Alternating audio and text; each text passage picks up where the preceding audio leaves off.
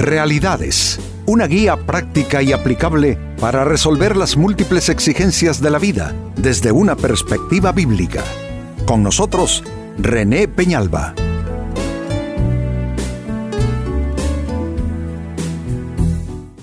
Amigos de Realidades, sean todos bienvenidos. Para esta ocasión nuestro tema, ¿el ser humano nace malo o se hace malo? Nace este tema de una nota enviada por una madre. Me dice en su carta, buenos días, amado y respetado pastor Peñalba, ¿sería posible hacer un tema en su programa Realidades sobre una pregunta que me hizo mi hijo el día de ayer y me dejó pensando? Mamá, ¿tú crees que el ser humano nace malo o se hace malo? No supe qué responderle con exactitud y si fuera posible que usted nos diera alguna enseñanza sobre este tema en el plano espiritual. Siempre escucho sus programas por las noches. Saludos, pastor, y muchas bendiciones para su vida. Bueno, ahí está la pregunta. La hizo un niño y es una pregunta em, sumamente significativa. ¿El ser humano nace malo o se hace malo en el proceso de su vida. Bueno, dice la palabra de Dios en Romanos capítulo 5 y verso 12, cuando Adán pecó, y es el primer ser humano creado, cuando Adán pecó, el pecado entró en el mundo. Noten, por el pecado de uno, el pecado entró en el mundo, como una eh, pandemia, digámoslo así. El pecado de Adán sigue diciendo Pablo, introdujo la muerte, de modo que la muerte se extendió a todos, porque todos pecaron. Es como, como una pandemia. Eh, se extiende con, con el primer contagiado, en este caso es Adán, con el primer contagiado vino el contagio a todo ser humano, todo lugar, en todo eh, momento de la historia hasta nuestros días y será así amigos hasta el final. Pues esta es una respuesta contundente que lo más que voy a hacer yo simplemente es eh, eh, expandirme un poco en explicaciones ah, de manera que pueda haber mayor comprensión sobre esta. Es una eh, como pudiéramos decir, una dramática afirmación. Cuando Adán pecó, el pecado se transmitió, se transfirió a toda la humanidad. Y con él la muerte y todo lo que el pecado eh, trae consigo. Nacemos entonces pecadores, esa es la respuesta. No nos hacemos malos en el proceso de la vida, sino que nacemos ya con esa cepa sembrada en nuestro, en, nuestra, en nuestro corazón, en nuestra persona interior. La semilla del pecado nace con la persona misma al nacer. Pero quiero darle algunas explicaciones. Nacemos pecadores. Explicaciones, la primera de ellas. Se trata, amigos, de una condición espiritual y moral heredadas. ¿De nuestros padres? No. ¿De nuestros abuelos? Tampoco. ¿De la tercera y cuarta generación detrás nuestro? No.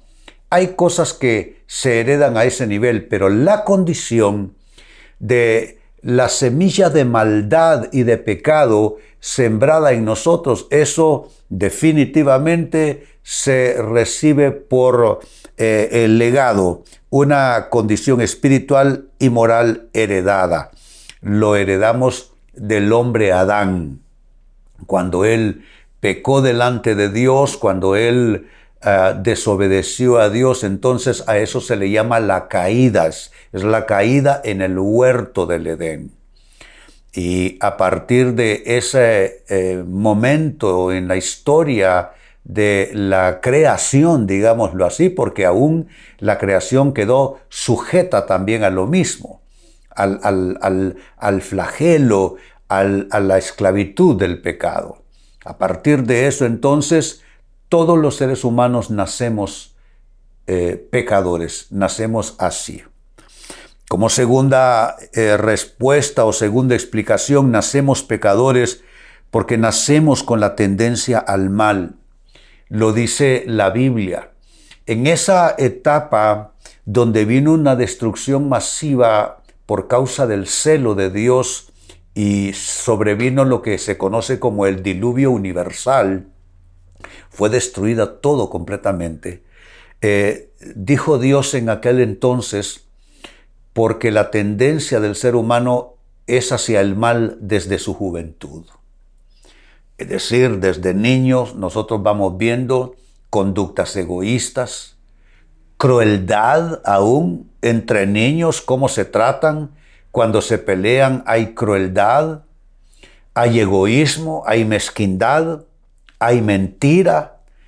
Niños pequeños, hay intriga, hay manipulación, hay engaño, eh, porque esas semillas van creciendo de poco a más hasta que siendo la persona adulta se convierte en toda otra, una situación, yo diría, a mayor escala, la pecaminosidad humana, pero que nacemos con la tendencia al mal. Eso es algo no solamente comprobado, evidentemente, en la conducta humana, pero las sagradas escrituras así lo afirman, que nacemos con la tendencia hacia el mal desde pues nuestra infancia, desde siempre se puede decir. Eso amigos como segunda explicación. En tercer lugar, nacemos pecadores, aún, y, y una explicación es esta, aún si nos pusieran al nacer, óigase bien, aún si nos pusieran al nacer en una bóveda, sin ver ninguna maldad ningún mal ejemplo, ninguna mala influencia, la maldad surgiría de todas formas en nosotros. Aunque nos pusieran en una burbuja, la maldad, eh, no tuviésemos eh, películas de violencia, películas de maldad, de, drogadicción, de, pornografía, o no tuviéramos malos ejemplos en otras personas, aún así, amigos, la maldad comenzaría a germinar en nuestras vidas. De ahí pues que ah, la respuesta final a esto no es poner en una burbuja social o espiritual a las personas, porque de igual manera van a pecar. Cuando yo era joven, estos eh, criterios fueron sometidos a prueba. Sucede que éramos amigos con un misionero norteamericano, él tenía dos hijos, nosotros igual, y más o menos se puede decir que éramos contemporáneos, así es que teníamos algo de intercambio de amistad. Nuestros hijos y los suyos jugaban eh, juntos de continuo. Pero yo noté que estos amigos nuestros no tenían televisor, eh, tenían proscrito ir, por ejemplo, al cine, eh, ir al estadio, cosas de ese tipo que son cosas comunes ¿Qué hace la gente. Yo le dije, me oye, pero ¿por qué no pones un televisor en tu casa para que tus niños se entretengan un poco? Eran años en que la televisión era completamente sana. Entonces, eh, la explicación de él es no. Yo no quiero inducir a mis hijos al mal con lo que aparece en la televisión. Ya él censuraba cosas de la televisión, el cine, eh, en fin, y los niños estaban como estaban creciendo completamente restringidos. Prácticamente las únicas amistades que estos misioneros permitían era la de mis hijos en función o en razón de que pues mi esposa y yo éramos pastores. Nosotros con mi esposa no coincidimos en esa opinión. Nuestra opinión más bien era otra.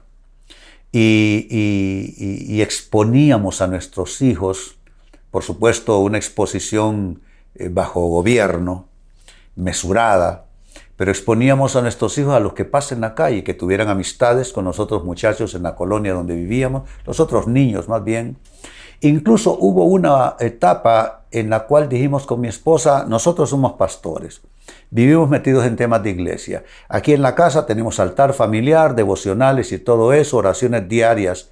Entonces vamos a hacer una cosa, para poner un balance, vamos a sacarlos de la escuela cristiana y ponerlos en una escuela secular para que ellos puedan tener un equilibrio entre este mundo cristiano en el que están viviendo y en el otro mundo allá afuera. ¿Para qué? Pues lo que yo le decía a estos amigos, ¿de qué te va a servir tener protegidos a tus hijos si cuando ellos tengan 15 años el mal que les habrás hecho es que van a estar totalmente inocentes al mal. No van a tener ningún discernimiento, ningún criterio. El mal los va a abrumar de golpe cuando ellos ya no los puedas tener aquí encerrados en casa, que era lo que yo pensaba. ¿Qué sucedió? Bueno, no sé qué habrá sucedido con ellos. El caso es que mis hijos son personas adultas, casados con hijos, y ellos van a la iglesia porque les gusta, sirven a Dios porque aman a Dios. Y los expuse a, una, a un mundo real. Es que la fe no significa eh, eh, hacer un claustro de nuestras vidas y entonces en el nombre de que hay mal en el mundo vamos a proteger a nuestros hijos. Si lo que les estoy diciendo, miren qué tema, es que no nacemos, eh, no es que nos hagamos malos en el camino, es que nacemos así. Entonces, no tiene sentido esa negativa tan, tan extrema, tan casi que tan fanatizada, ¿no? De, eh, sobre estos temas. Yo no digo que abramos la puerta a todo lo que es malo, por supuesto que no. Y quien les hable es un pastor, un predicador de la palabra de Dios. Pero les digo que los hijos tienen que crecer eh, y tienen que ver en qué mundo nuestra fe está siendo planteada y les ayuda más. Les digo esto, les ayuda más poder contrastar los criterios del mundo con los criterios de la palabra de Dios. Y una explicación más, nacemos pecadores y el remedio es el perdón de Dios y la nueva vida en Cristo Jesús. Es la única solución que hay. Dice la Biblia, el que está en Cristo nueva criatura es, las cosas viejas pasaron y he aquí, todas son hechas nuevas. ¿Qué estoy diciendo? Estoy diciendo que solo en Cristo la persona puede ser renovada por dentro, transformada. Él puede transformar nuestro corazón, Él puede reformar totalmente nuestras vidas. Y esto, ¿eh? Bajo la consideración que mientras vivamos en estos cuerpos, que son nuestros tabernáculos, Mientras vivamos en, nuestros cuerpos siempre habrán tentaciones, siempre habrán llamados e invitaciones de la carne, siempre habrán influencias fuertes del mundo sobre nosotros que nos, eh, nos eh, invitarán a claudicar, a renunciar a la fe eh, y abrazar cosas que son contrarias a la palabra de Dios. La lucha contra el mal es una lucha por, el, por siempre hasta que pasemos de este plano humano terrenal a la eternidad. Allí ya todo entrará en otra dimensión. Pero estando con Cristo, aferrados a Él, caminando con Él, entonces la situación es algo eh, bajo el gobierno del reino de Dios. No es lo mismo dejarte llevar por la carne sin control, por la mundanidad sin control, que vivir bajo el gobierno del reino de Dios, entonces eh, tú tienes un camino señalado, hay linderos que tú debes respetar, límites, fronteras, y entonces la situación es completamente otra, absolutamente es otra la situación. Así es que si tú, escúchalo bien, no has entregado tu vida a Jesucristo, no lo has reconocido como eh, tu único y suficiente Salvador y Señor de tu vida y circunstancias, entonces estás luchando no contra el mal, hablando en términos genéricos, estás, estarás luchando contra el mal, tu mal, tu propia maldad. Te llevará a cometer grandes equivocaciones, grandes hierros, te llevará a estar esclavo del pecado, porque solo Cristo puede liberarnos del pecado, de su poder destructivo y de esa maldad que impera desde dentro del corazón humano hasta dominar las sociedades en las que vivimos. Pues bien, vuelvo al texto de inicio, Romanos 5:12 dice, cuando Adán pecó, el pecado entró en el mundo. El pecado de Adán introdujo la muerte, de modo que la muerte se extendió a todos y todos pecaron. Es una pandemia espiritual y moral, se llama pecado. Y ante la pregunta del niño que se hizo al inicio del programa, eh, ¿nacemos malos o nos hacemos malos? Nacemos malos, con la cepa del pecado en nuestros corazones y de ahí en adelante solo se va agravando en la medida que vamos viviendo. Las explicaciones de fondo a esto, se trata de una condición espiritual y moral heredada de Adán. Dos, nacemos con la tendencia al mal. Tres, aun si nos pusieran al nacer en una bóveda sin, sin ver maldad alguna, la maldad surgiría en nosotros. Y cuatro, el remedio es el perdón y la nueva vida en Cristo Jesús. Amigos, con esto cierro el tema, de igual manera me despido y les recuerdo que nuestro enfoque de hoy ha sido titulado ¿El ser humano nace malo o se hace malo? Hemos presentado Realidades con René Peñalba. Puede escuchar y descargar este u otro programa en renépenalba.net